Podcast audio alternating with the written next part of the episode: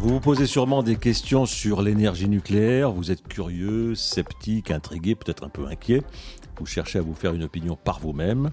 Nous vous proposons ces podcasts pour vous aider à mieux comprendre comment cette énergie est produite, quel est son rôle dans notre vie quotidienne, dans notre futur, comment ça marche, est-ce que c'est fiable, à quoi ça sert, à quoi ça peut servir. Et aujourd'hui, nous allons nous intéresser au rajeunissement des centrales nucléaires françaises.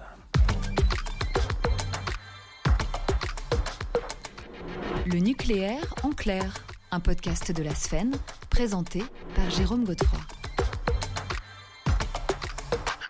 Nos centrales s'offrent une nouvelle jeunesse. Nous allons détailler aujourd'hui les multiples opérations qui vont permettre à notre parc nucléaire de voir sa durée d'exploitation prolongée pour assurer la fourniture d'électricité au pays. On construit et on va construire de nouvelles centrales, mais on va continuer à s'appuyer sur les installations existantes. Et pour en parler avec nous, Sylvie Richard, bonjour madame. Bonjour. Vous êtes directrice du programme Grand Carénage à EDF. Oui, c'est exact. Et Catherine Cormand, vous travaillez à Framatome. Vous avez un titre euh, un peu compliqué? Non, on va dire euh, directrice de la base installée, c'est-à-dire les services de Framatome Oui. qui travaillent avec EDF. Oui, bien sûr. Alors, euh, Framatome, c'est le constructeur hein, de, de, de ces centrales. Et EDF, c'est l'exploitant. Toutes les centrales en France, d'ailleurs, ont été construites par Framatome. hein. Presque toutes. Pratiquement toutes. Ouais. On l'appelait Framatome, c'est devenu Areva, puis c'est redevenu Framatome. Ouais. En effet, concepteur de ces centrales. Alors, depuis 2014, c'est bien ça, Sylvie Richard, a été engagé un programme très ambitieux qui s'appelle Grand Carénage. C'est ça Oui, c'est bien ça. Voilà. C'est c'est une expression qui est empruntée à la construction navale, hein, quand on fait la révision générale d'un navire et qu'on le met en cale sèche. Mhm. Hein. Est-ce que l'analogie est, est- est- est juste? Oui, puisqu'on a choisi euh, ce terme-là. Mm. Euh, alors peut-être préciser qu'avant 2014, il se passait déjà des choses, mais EDF, en 2014, a décidé de construire un programme et finalement, les multiples affaires et la façon dont nous étions organisés a été structurée au travers d'un programme et donc euh, d'une grosse dizaine de projets. Oui. Parce il y a plusieurs façons d'arrêter les, les centrales. Il y a des, des, des- des arrêts classiques, ce qu'on appelait le- dans, dans le jargon d'EDF les arrêts de tranche. C'est-à-dire qu'on arrête pendant quelques mois, c'est ça Euh, L'arrêt Oui. tranche, c'est ça? Il y a trois typologies Ouais. en fait euh, d'arrêts. Euh, ce que nous appelons euh, les arrêts simples rechargement, où là l'ordre de grandeur c'est le mois. Là, là, on met jours. du carburant. hein. Voilà, rechargement égale rechargement du combustible. Donc et et- et s'il faut rafistoler quelque chose, on le fait? on fait quelques opérations de contrôle essentiellement, mais pas les grosses maintenances. Mhm. Et, et ensuite, il y a deux autres typologies Mmh. d'arrêts. Les visites dites principales, on pourrait les appeler intermédiaires, euh, peut-être si ça parle plus. Ouais. Euh, là, l'ordre de grandeur, c'est à peu près deux mois, Mhm. euh, sa durée. Euh, et là, on fait euh, des opérations un peu plus notables, Mmh. toujours des contrôles.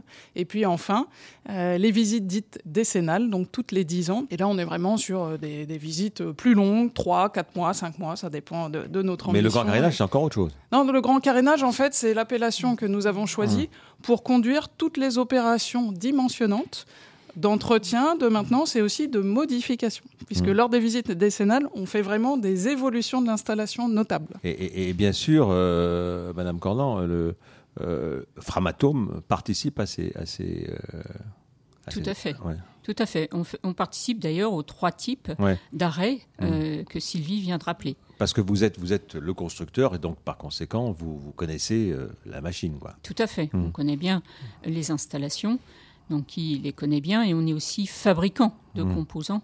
Donc euh, dans ce cadre-là, on peut être amené à participer Mm. euh, au remplacement de, de combustible ou au remplacement de composants. Alors, euh, Sylvie Richard, euh, c'est ce, ce grand carénage.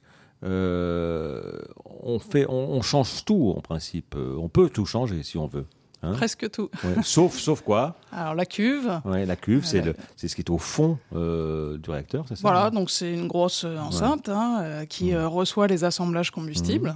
On sait remplacer euh, Mmh. les parties de tuyauterie qui partent de la cuve et qui rejoignent d'autres parties du système. Par contre, la cuve en elle-même, euh, nous n'avons pas prévu de la remplacer. Par contre, elle est suivie, contrôlée Mmh. et, et on sait aussi prédire son évolution, son Mmh. vieillissement. Et on ne change pas non plus l'enceinte en béton. Voilà, l'enceinte en béton, on la change pas. Par contre, on sait intervenir si on veut renforcer euh, son étanchéité. Elle est, elle est construite en béton, donc euh, Mmh. c'est un tout petit peu poreux par défaut, et donc on sait euh, faire ce qu'il faut comme procédé.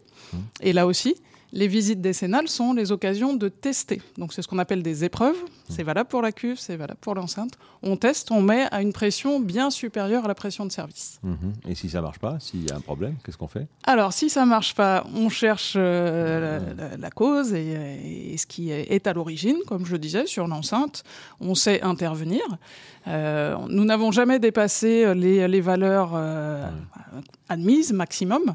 Toutefois, dans une logique toujours de prévention, d'anticipation et puis de, de prévoir la, la, durée de vie, euh, comme je le signifiais, quand on voit des évolutions, eh bien, on se dit euh, qu'on est en capacité euh, d'apposer. Donc, ça s'appelle une peau, hein, une peau composite. C'est de l'enduit, si vous voulez, une forme un peu de peinture étanche, si je fais des images, mmh. voilà, qui vont permettre de retrouver une étanchéité absolue de, de, de l'enceinte. Catherine, comment, qui, qui fait tout ce, ce travail, cette, ces, ces, tâches multiples? Il y a des gens de Framatome, par exemple? Oui, bien sûr. Ouais.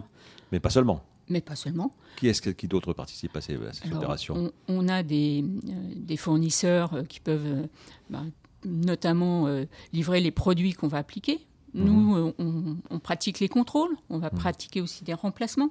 On a évoqué le remplacement de, de portions de circuits. Bon, ça, typiquement, Framatome euh, a des équipes qui sont spécialisées avec euh, également des, des fournisseurs. Euh, et donc, c'est une équipe, en fait. C'est une équipe qui intervient et qui s'entraîne avant, d'ailleurs, d'intervenir. C'est important de travailler en équipe constituée et qui s'entraîne avant. Sylvie Richard, il y a quand même une particularité du, du parc nucléaire français, c'est que tous les réacteurs sont, sont identiques, c'est la même technique. Euh, et ça aide beaucoup, ça, pour le, pour, le, pour le travail. Oui, tous les réacteurs sont à eau pressurisée, donc mmh. même technologie de départ. Mmh. Après, nous avons une différenciation qu'on appelle les paliers, où là, vraiment, elles sont identiques entre elles, qui sont les années où on les a construites, et puis avec quelques différences hein, sur certains matériels et aussi le, la configuration des circuits. Voilà, donc nous avons euh, trois paliers en fonctionnement. Le mmh. palier dit 900 MW, 1300 MW et le N4 1450 MW. Ça, ça nous permet de bien aussi euh, mutualiser de reproduire euh, les opérations euh, d'une centrale à l'autre. Catherine, comment, euh, à partir du moment où on a construit des centrales, on n'imaginait pas l'évolution. Il y a eu aussi des, des, problèmes qui sont arrivés, par exemple euh, Fukushima. Est-ce qu'on a rajouté des éléments euh, supplémentaires en fonction des expériences qu'on a eues? Ah oui, tout à fait. Mmh. Euh, D'abord, on a modernisé les centrales. Hein. il y a des composants qui deviennent obsolètes, il faut les remplacer. Mmh. avec les expériences comme Fukushima, on est venu aussi euh, euh, je dirais, renforcer la sûreté d'un certain nombre d'installations, doublonner des systèmes. Par exemple, les, les diesels de secours, qu'est-ce que c'est les diesels de secours? Ben, C'est un diesel additionnel mmh. euh, qui va permettre une redondance. Voilà. Donc les principes de redondance ont été accrus depuis Fukushima. Diesel de secours parce qu'il faut assurer le refroidissement en cas de panne électrique, c'est voilà, bien ça? exactement. Il faut mmh. assurer euh, certaines fonctions de manière permanente. Mmh. L'alimentation électrique en est une, l'approvisionnement en eau en est une, mmh. une autre. Mmh. Sylvie Richard, il y a aussi le, les dispositifs anti-tsunami euh, sur les centrales qui sont au bord de la mer. Oui, au bord de la mer ou même euh, euh, proche des rivières. Alors, mmh. c'est pas un tsunami proche d'une rivière, ah, mais en tout ah. cas, on s'intéresse à ce que nous appelons les inondations d'origine externe. Mmh. Euh, et donc, euh, Fukushima était l'occasion de prendre en compte encore et de réévaluer euh, le niveau de protection. Donc, par, euh, si je reste sur euh, les bords de, de rivières, euh, des réévaluations ou des réélévations. Donc, on remonte le niveau euh, des digues. et puis, c'est valable également en bord de mer. Voilà, pour toujours. en fait, c'est une singularité française tous les dix ans, on se remet à un standard de sûreté encore plus exigeant que dix ans auparavant. Mmh. Des normes évoluent, la recherche avance, on a le retour d'expérience internationale. Et donc voilà, c'est ce qui explique et justifie aussi le, les coûts hein, du grand carénage. Euh, ce sont des opérations euh, majeures. Alors, on vérifie aussi la, la, solidité des installations, on l'évoquait. Il, il, y a des techniques d'ultrasons, c'est ce qu'on ce qu m'a dit euh, Catherine Coran. Oui, ouais. en effet, on, on pratique des contrôles. Alors, les premiers contrôles sont surfaciques toujours. Bon, euh, on, on regarde on quelle tête regarde, ça a, quoi. Voilà, ouais, on, prend des images. Mmh. Alors on met en général d'ailleurs euh, euh, des moyens de, de télévisuels sur des robots. Parce mmh. qu'on approche de zones contaminées. Oui, parce qu'on ne peut pas aller partout quand même. Alors, oh, on peut aller presque partout. Presque partout Ah oui, oui. Oui, parce qu'on miniaturise aussi euh, euh, non, mais à la les, fois. Les, les, hommes ne peuvent pas y aller. Les hommes ne peuvent pas y aller. Ouais. C'est la raison pour laquelle on utilise des robots, des sondes qu'on développe, qu'on miniaturise. Donc, euh, on peut aller pratiquement partout. Mmh. Et par-delà les contrôles surfaciques, ensuite, on a du contrôle volumique, c'est-à-dire qu'on va regarder dans la matière s'il y a des défauts. Mmh. Alors souvent, on va regarder dans la matière là où il y a des raccordements entre mmh. les pièces, là où il y a des soudures. Donc on va les regarder par ces fameux contrôles si on n'a pas des défauts dans les soudures. Alors justement, vous avez prononcé le mot qui fâche et qui pose pas mal de problèmes actuellement, c'est les soudures. On a constaté sur beaucoup de centrales des problèmes de soudure. Sylvie Richard. Oui, en effet, c'est ce que nous avons appelé euh, sous le jargon de corrosion sous contrainte. Mmh, mmh. Donc en fait, dans le métal, euh, et donc à proximité euh, et, au niveau des soudures, mais c'est bien au, niveau du métal qu'on va retrouver des fissures, euh, et donc euh, qui sont euh, le résultat de corrosion, mmh. sous contrainte, puisque le milieu, plus le fait que la soudure crée une contrainte, il y a des conditions qui peuvent développer de, la corrosion. Donc Eric qu'est-ce qu'on fait quand on, voit, quand on voit un problème de ce genre-là? Tout d'abord, comme on l'a dit, hein, on peut pratiquement tout remplacer sur une centrale. Ben, on peut couper, réparer. Mmh. Ensuite, il y a des défauts qui sont de tout petits défauts. Euh, donc euh, les contrôles, ils servent à aller justement euh, regarder la taille des défauts, leur positionnement. Parce qu'on parle de, défauts qui sont quelquefois en dessous du millimètre. Oui, Donc on a aussi des ingénieurs qui calculent bah, finalement l'innocuité de ces défauts. Savoir euh, si on remplace ou pas. Quoi. Voilà. Est-ce qu'on peut, on peut mettre une rustine, si j'ose dire, ou c'est difficile? Les principes de, réparation, hein, qui, sont évidemment euh, validés avec l'autorité de sûreté nucléaire, euh, les principes qui sont actés aujourd'hui, c'est plutôt le remplacement de certaines lignes ou de certaines portions de lignes de circuits. Alors vous, Catherine Corban, à, à, Framatome, vous avez l'expérience de l'étranger, puisque vous intervenez dans de nombreux pays. Est-ce que ça se passe de la même façon ailleurs? Ah ben, Oui, ça se passe euh, finalement globalement de la même façon ailleurs. C'est-à-dire qu'on pratique euh, des maintenances, euh, on pratique également des contrôles, on réévalue le niveau de sûreté des centrales. Alors si je devais, je dirais, pointer une différence, prenons les États-Unis par mmh. exemple. Les États-Unis, contrairement à la France, les exploitants ont une, licence d'exploitation. La première licence, c'est de 40 ans. Alors ça ne veut pas dire que, bien évidemment, pendant 40 ans, il ne se passe rien. Parce qu'il n'y a pas d'opérateur unique, hein, comme ici. Non, il n'y a pas d'opérateur, il n'y a, pas mmh. d'exploitant unique. Mmh. Il y, a, pas mal d'exploitants en fonction des mmh. États. Et euh, au-delà de, ces 40 ans, euh, les exploitants doivent demander un renouvellement de leur licence par tranche de 20 ans. Aujourd'hui, le parc aux États-Unis, en fait, il est bien plus vieux que celui euh, de la France. Et il fonctionne. Et donc, il fonctionne, il fonctionne très bien. Et euh, on est déjà à des renouvellements de licences au-delà de 60 ans. Et il y a même quelques centrales qui ont demandé, quelques exploitants qui ont demandé un renouvellement au-delà de 80 ans. 80 ans. 80 ans. Tout ça, quand même, doit coûter pas mal d'argent, Sylvie Richard. Pourquoi est-ce que finalement, on n'abandonne pas ces centrales qu'il faut réparer, etc., et on n'en construit pas de nouvelles? Bah, C'est un patrimoine, une centrale nucléaire. Euh, je peux donner quelques repères. Hein. Le, programme Grand Carénage, lorsqu'il a mmh. été construit, sur la période de temps 2014-2025, c'est un petit peu moins de 50 milliards d'euros mmh. euh, qui était le, montant prévu. Je vais remettre à jour euh, sur 2022-2028, euh, puisque nous, avons passé ces éléments euh, en conseil d'administration, et donc nous l'avons chiffré à 33 milliards d'euros. Mhm. Ah, donc c'est un peu plus de 4 milliards par an, consacrés à l'entretien courant pour une petite moitié, et l'autre moitié, on est vraiment sur les opérations que nous qualifions d'exceptionnelles, mhm. qui vont être des évolutions de l'installation ou des remplacements de, très gros composants, les générateurs de vapeur, les transformateurs. Il y a aussi la partie secondaire, hein, distribution d'électricité.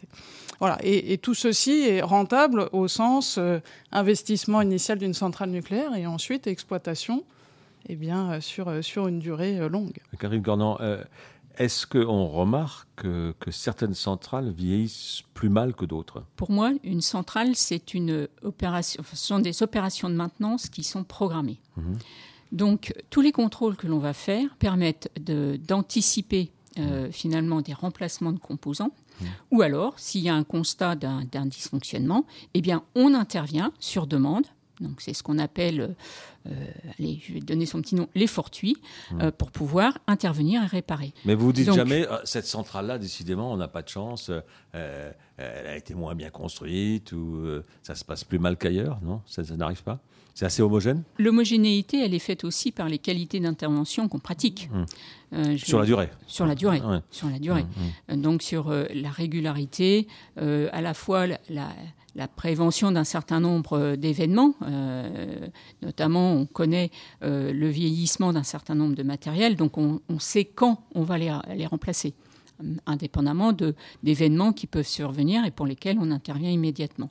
La compétence, c'est clé Hmm. Donc euh, les équipes, elles sont euh, euh, formées, entraînées, formées en équipe, entraînées en équipe, et une phase de, maintenance bien réalisée, en fait, elle se prépare bien avant l'opération.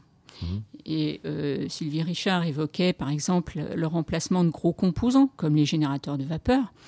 On, on prépare une opération de cette nature-là 10-12 mois avant l'opération.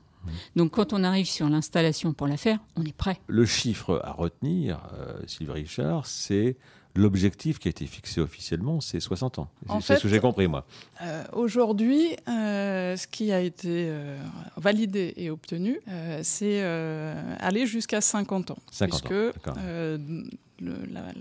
les centrales les plus âgées, euh, c'est le palier 900 MW, et donc font en ce moment ce qui s'appelle les visites décennales numéro 4, au moment de leurs 40 ans. Mmh, mmh. Et euh, mmh. Euh, moyennant le fait qu'elles apportent la démonstration que l'enceinte a bien les critères attendus, la cuve également, et puis que les modifications attendues au titre du réexamen périodique de sûreté sont satisfaisantes. Donc euh, l'ASN procède à l'autorisation, c'est réacteur par réacteur. Parce qu'on dit centrale, parfois ça peut être une centrale, c'est plusieurs réacteurs. Il y a plusieurs réacteurs. Ça se fait bien. Il y en a 4 ou 6 comme à Gravelines, par exemple. Et donc, mm. euh, certaines euh, sont sur point. Il y a une enquête publique aussi dans la loi depuis, mm. depuis peu. Voilà, donc Tricastin, Buget sont celles qui ont déjà procédé à leur, à leur réexamen et qui sont sur le point d'obtenir l'autorisation. Mm. Ce n'est pas encore fait. pour la poursuite pour 10 ans supplémentaires. 50, donc ça, alors. ça les amène à 50 ans. Et comme euh, on prépare euh, très à l'avance ces opérations-là, euh, à nouveau, la centrale de Tricastin arrivera à ses 50 ans pour le réacteur numéro 1 en 2029. Donc nous sommes à train, avec les, ingénieries, de construire le programme de réévaluation mmh. du niveau de sûreté pour, pour les 50 ans pour amener à 60 ans. Voilà. Et donc c'est un long processus complet avec l'autorité de sûreté nucléaire, l'IRSN, l'Institut de radioprotection et sûreté nucléaire, qui euh, nous permet de converger vers les évolutions et obtenir une autorisation dite générique, c'est-à-dire que sur l'ensemble, euh, il y a un quitus qui est donné, et après réacteur par réacteur. C'est toujours ainsi. C'est toujours individualisé. Mm. Euh, Catherine comment finalement, en, vous écoutant toutes les deux, j'ai l'impression que les centrales d'aujourd'hui, les, vieilles centrales, si je puis dire, elles sont plus sûres et, plus modernes qu'au moment de leur construction Plus modernes, c'est évident, puisque on a traité des obsolescences, on a modernisé des systèmes, euh, on a pris en compte le retour d'expérience mmh. des événements, des événements en France, mais des événements aussi à l'international. Et avec les réexamens de sûreté, euh, les, exigences se sont, euh, enfin, ont augmenté et donc avec euh, les technologies, les modernisations, eh bien, effectivement, on a amélioré la sûreté des centrales. Et, par exemple, on a ajouté de l'informatique qui n'existait peut-être pas il y, a, il y, a, 40 ans. On a effectivement rajouté des systèmes plus modernes. Des composants n'existent plus, mmh. donc on est sur des technologies modernes actuellement et on a effectivement bah, renforcé l'électronique et, et des systèmes plus informatisés euh, qu'à l'origine des centrales.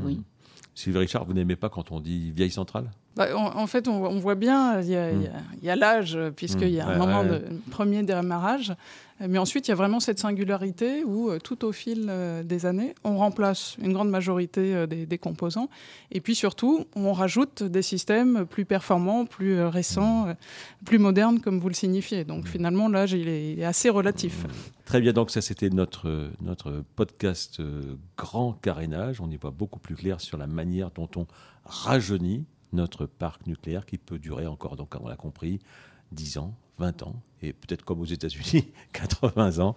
Euh, on, verra bien. Merci beaucoup, mesdames. Sylvie Richard, directrice du programme Grand Carénage EDF, et Catherine Cornan, euh, constructeur de, ces centrales, pas, elle toute seule, hein, euh, pour Framatome. Vous pouvez retrouver ce podcast et tous les autres podcasts produits par la Sfen chez vos diffuseurs habituels et sur le site de la Sfen, sfen.org. À bientôt.